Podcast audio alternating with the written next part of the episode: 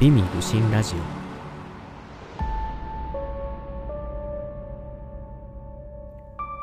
皆さんこんにちは。美味愚心ラジオ川田です。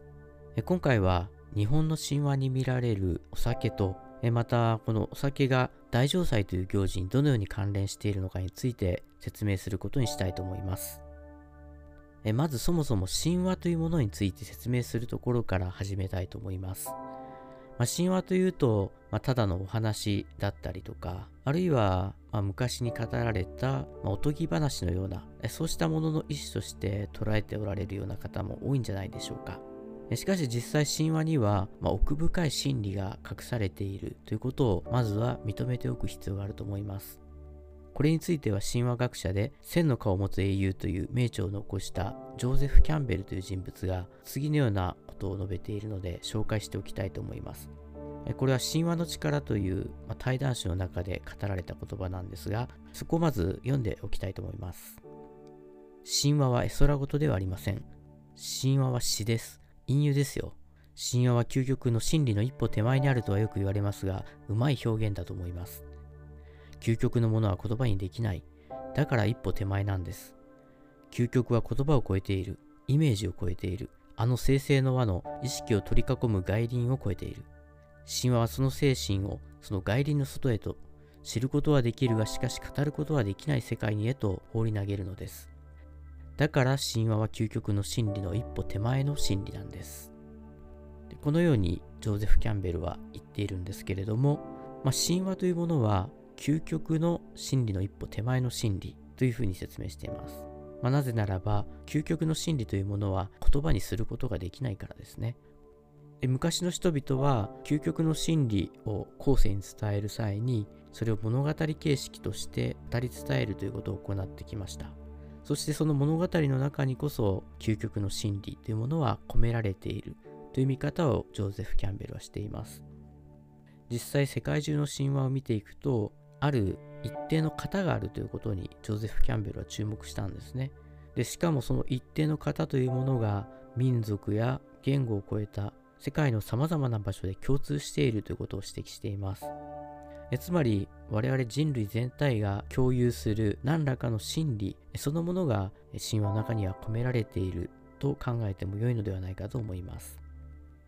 さて、日本の神話ですが、古事記や日本書紀の中にとしたものがたくさん収められています。でその中で語られている話を、まあ、単なる物語として決めつけてしまうのはどうかと私は思っています。でそうしたことを念頭に置いた上で、え今日はお酒についての説明をしていきたいというふうに思っています。まず日本の神話の中で初めてお酒が出てくるのは日本書紀の中で書かれているところですね。でこれはスサノオが酒を準備してヤマタノオロチを退治してクシーナダ姫を助けたという場面で描かれています。この時にスサノオが準備させたお酒は日本書紀及び古事記の中でヤシオリの酒であるということが述べられています。ではこのヤシオリの酒とはどのような酒なのでしょうか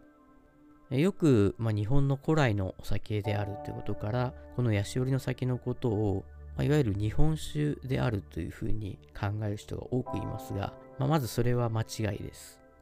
えなぜならば日本書紀の一書の2の中に好み集めて8個の亀に酒を醸したということが書かれているんですね。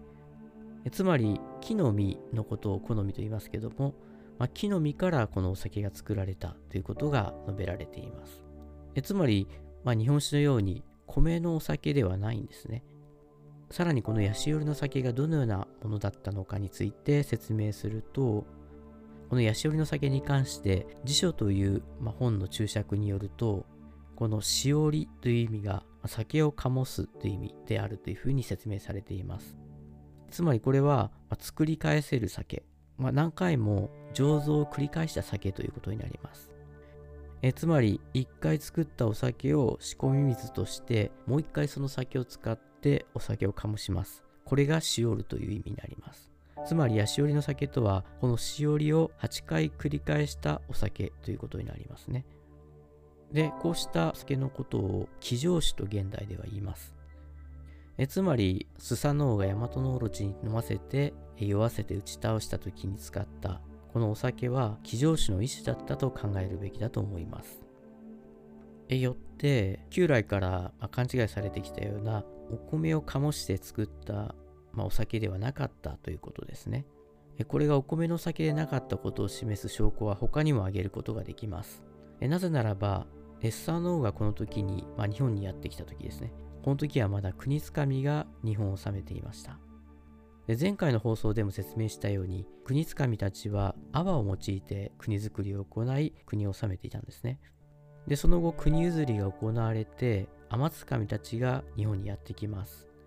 でその時に、ね、ニンニギが天孫降臨を行ってこの地に降り立つんですがその時に初めて稲穂を持ってきて、まあ、稲を持ってつまり米を持って国づくりを行い始めるんですね。つまりこのスサノオの期日の時は天津神がまだ日本に来ていない時ですのでお米というものがこの地にはありませんでした。そこを考えても山津のオロチを酔わせた酒というものは米のいわゆる日本酒のようなお酒ではなく好みを使った、まあ、いわゆるワインに近いようなそうしたお酒であったと考えるのが理にかなっていることだと思います。これが日本の歴史の中における最初のお酒に関する言及であるというのはとても興味深いと思います。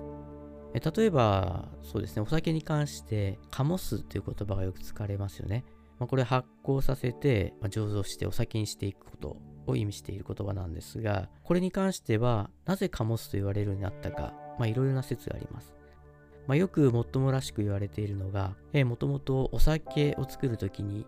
神酒という方法があったんですね。この神酒というのは、お米を口の中で、まあ、くちゃくちゃ噛んで、まあ、それを壺の中に吐き出します。で、そうすると日数が経つと発酵してですね、アルコールに変わっていくんですね。でそうやって作るお酒のことを神酒と言います。つまりこの噛むということが、カモスという言葉に転化して使われるようになったという説が友らしく言われる場合があります。この説に対して私は間違いであるというふうに考えています。えなぜならば、まあ、元織宣長が、まあ、このヤシオリの酒について言及している中で、そのカモスというものがどのようにして使われることになった言葉かを明らかにしているからですね。で、元織宣長は、自供という本を引用して、このカモスというのは酒を作ることであるんですが、そこには酒カムというふうに注釈してあるということに注意を引いています。で、この噛むというのは、口で噛んで作るっていう意味であるのは、間違っているというふうに述べているんですね。で、この噛むという言葉の語源は、まあ、和名称という本を引用して、まあ、そこでは麹のことを噛むがちというふうに説明しています。えつまり、この意味は、麹の花がつくということを意味しているそうですね。えつまり、この噛むがちというのは、カビ立たせて作るという意味であって、噛むというのはそこから来ている言葉であるというふうに説明しています。えなので、神酒という言葉ではなくて、噛むがち、つまりカビ立ちのことがその語源であって、噛むがち、あるいはカビ立ちのことであるっていうのがその語源であるというふうに説明しています。カモスという言葉が神酒から来たというのは、まあ、とても分かりやすい説明なんですけども、ただ、まあ、その分かりやすさゆえに広まった間違った説であるということをはっきりと皆さんには知っておいていただきたいというふうに思います。で、和名称には噛むがち、あるいはカビ立ちという言葉がありますが、まあ、これはどのようにして発生したのかについても説明しておきたいと思います。まずそれを説明するにあたっては、まあ、いわゆるワインと日本酒の違いから説明する必要があると考えています。あのワインというものは基本的に、まあ、ブドウと水だけで作られるお酒なんですね。でなぜならばブドウは甘くて糖分があるために、まあ、自然界に生育する酵母がその糖分を食べてアルコールと二酸化炭素に分解してその過程でアルコールを作ることができるんですね。ある程度それを絞って放っておいてもアルコールにへと変化するということです。しかし日本酒の方は、まあ、蒸したお米と水と麹が原料となっています。米の主成分というのはでんぷんなので酵母がでんぷんを食べて発酵するってことはできないんですねでそのためでんぷんを一度糖に変えてやる必要がありますでそのために麹菌を使って糖化酵素ででんぷん糖に分解しその麹菌を蒸し米に増殖させた麹が使われるということになります。つまり元織宣長が述べたカムガチつまりカビ立ちというものはこれは米にカビが生えたものを言っているということです。つまりこれが麹の始まりであり古の人々はそれを使って酒を醸し始めたということになります。えつまり噛むという言葉はそれが醸すの語源になっていくんですけどもま麹菌が虫歯について鼻のついた麹の状態になるということを言っているんですね。でさらにこのカビ立ちという言葉は時代とともに変化してカム立ちになります。でその後カムチとも呼ばれるようになります。そして明治時代になるとカウジと呼ばれるようになり現在では麹として知られるようになっています。さてここで、えー、また立ち返って考えると、ま、スサノオが作ったお酒というものが、まあ、どのようなものだったかということになると、まあ、やはりヤシオリ酒というものは木の実の酒であったと考えるべきであると思います。この当時まだ日本には米が作られておらずヤシオリの酒が木の実の酒であったということについて述べましたが、まあ、それと別にもう一つ考古学的な証拠からこれが木の実のお酒であったということについて説明しておきたいと思います。縄文時代の遺跡の発掘を行う中でつば付き有効土器という器が出てくることがあります。通常の縄文土器というものは縁の部分にですね過剰な装飾がしてあるイメージですよね。火炎土器というものもありますけども、まあ、火が燃え盛るような、まあ、そうした装飾が口の部分にはなされているわけです。しかし不思議なことにこのつば付き有効土器というものは口のところがですね真っ平らになっててフラットな形になってるんですね。そしてその口の周りに、まあ、横に穴がうがってありましてでそのような形状の、まあ、普通の縄文土器らしからぬ形をした土器となっています。でなぜこのような、まあ、土器の形になっているのか様々な議論がなされているんですが一説によるとこれはお酒を作るために使った道具ではないかというふうに考えられています。つまりこの土器の中に木の実を溜めて、まあ、蓋をしておくと。そして、えー、横に開けられた穴から発酵過程でガスが生じるんで、まあ、その排出口としてその穴が開けられたんじゃないか、まあ、そのような説が述べられています。また実際、つば付き有効土器の中には、まあ、山ぶどうの種と思われる炭化物が発見されたということもあるんですね。でこうしたことからこのつば付き有効土器は酒造りの道具だったのではないかというふうに考えられています。でこうした考古学的な面から見てもかつての日本で飲まれていたお酒は、ま、木の実の酒であったというふうに考えるのは理にかなっていると思われますさて、まあ、こうした事柄を踏まえた上で大城祭で使われるお酒についても言及しておきたいと思います前の回でも説明しましたがまあ、大城祭では2つのお酒が使われるということでしたよね。で、1つは白木と呼ばれる白いお酒。そしてもう1つは黒木と呼ばれる黒い色のお酒です。えなぜこうした2種類の酒が大城祭の中では並行してパラレルに用いられるのか、そのことを考えてみたいと思います。前回にも説明したように、まあ、国つかみと天つかみ、その両方を大城祭は畏敬の念を持って礼拝する、そうした儀式であるということについて述べたと思います。そして国つかみに紐ついていたのは、穀物は泡であり、布は荒たえという麻で編んだ布であり、そして酒は灰を混ぜて作られた黒木という酒ですね。これに対して天つかみに紐づいているのは、穀物は米であり、布は絹糸で織られた布であり、酒は白木と呼ばれる白いお酒でした。えこうした関係から考えていくと、なぜ大城祭で用いられるお酒、黒木の方は灰などを混ぜて色をつけて出されるんでしょうか？この色の付け方についても説明しておきたいと思います。この黒木にどのように色をつけるかというと、まあ、それは演技式の中に定められているんですね。草木という植物があるんですけれども、この草木を燃やしてですね、灰にしたものをお酒に混ぜることによって色がつけられています。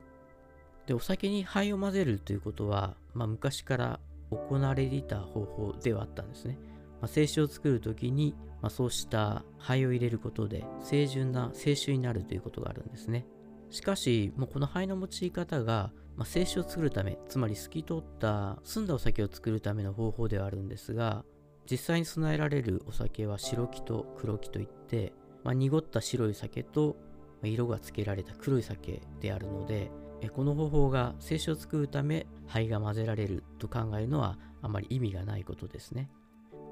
またもう一つ灰を加えることで助産になる、酸を取り除くことができるという考え方もあります。しかし、まあ、それであったとしても白木の方ですね白いお酒の方には灰が加えられていないということは、まあ、それが必ずしも助産のために行われたとは言えないということになると思います。えつまり大城祭で白木という白い酒と黒木という黒い酒がセットになって用いられているところそこにはもっと深い意味があるように思えてくるんではないでしょうか。つまり一本にだけ肺が入れられるということは、まあ、そこに実用的な意味があったのではなくてむしろ着色をして黒くするということに大きな意味があったと考えるべきだと思います。この黒木に関して植物病理学者で、かつ細菌学者であった白井幸太郎という人物がいるんですけども、この人物がですね、心の花という、ま、短歌雑誌の中で、次のような興味深い意見を述べています。そこも少し読んでみたいと思います。黒木、まあ、黒い酒ですね。黒木の原型は、八丈島などで今、大正14年ですけども、でも作られている黒泡酒であっただろう。明治20年、伊豆七島を巡回した時、薄黒い酒に出会った。いろいろ調べると、麹のカビは黒花カビで、青森カビと違い、糖化とアルコール化の両作用を持ったカビであった。製法は黒泡麹1升に水1升入れ、沸き出したら蒸した泡3升4合と水4升を加え、数日絞って飲用に供していた。日本本土にも古代、米酒以前にこの種の泡酒があったが、泡酒の風味は米酒に劣るのでいつの間にか廃れてしまった。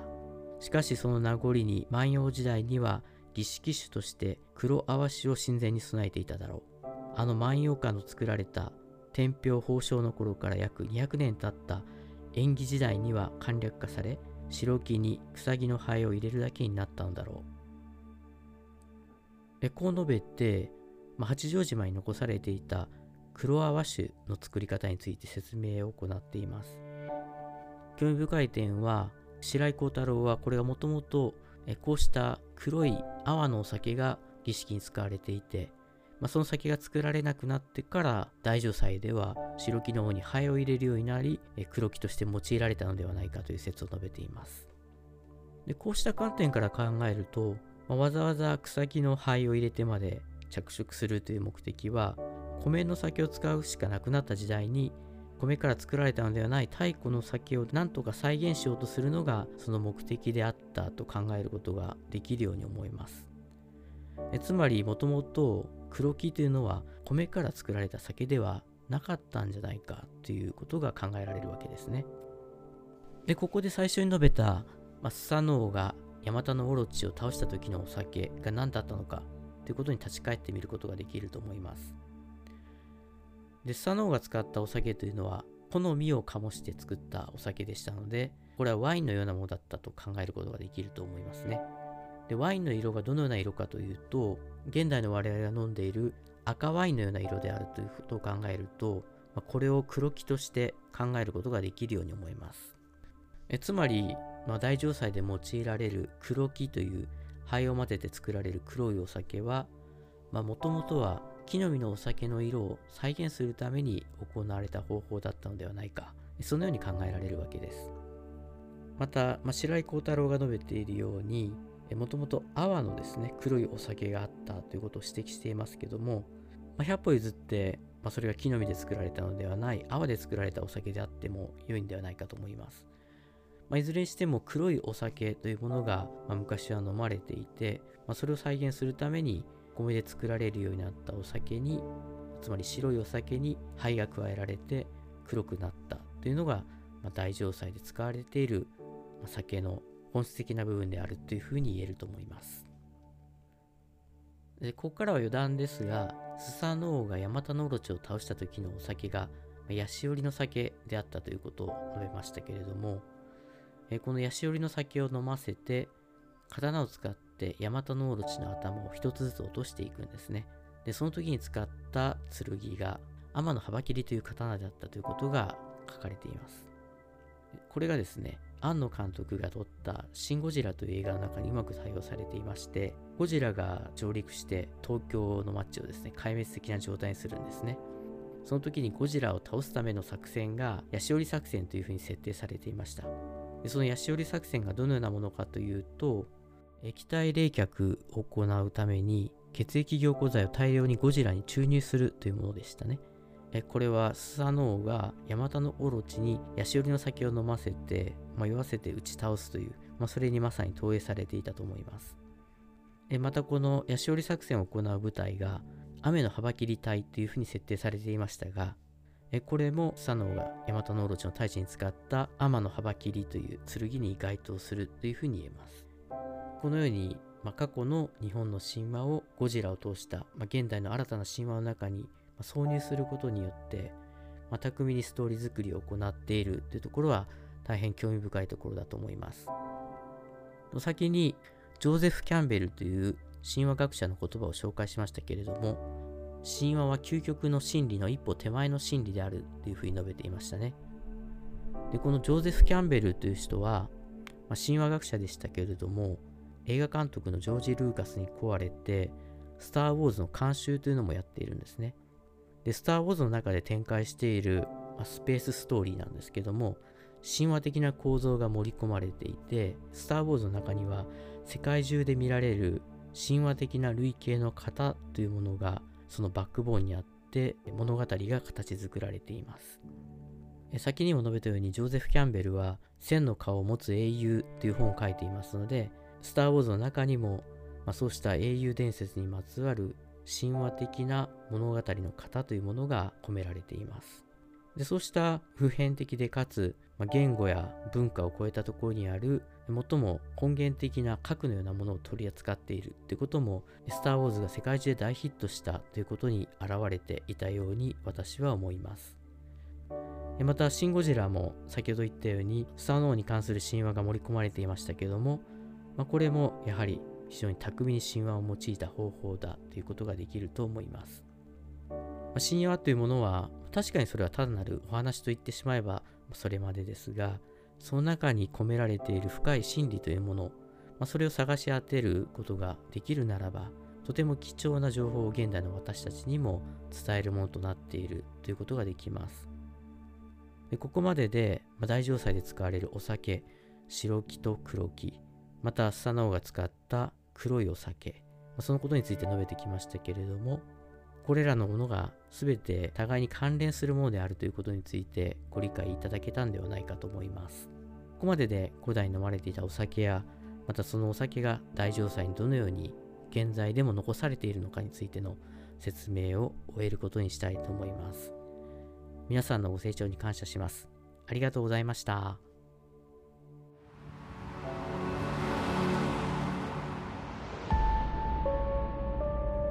美味具新ラジオ。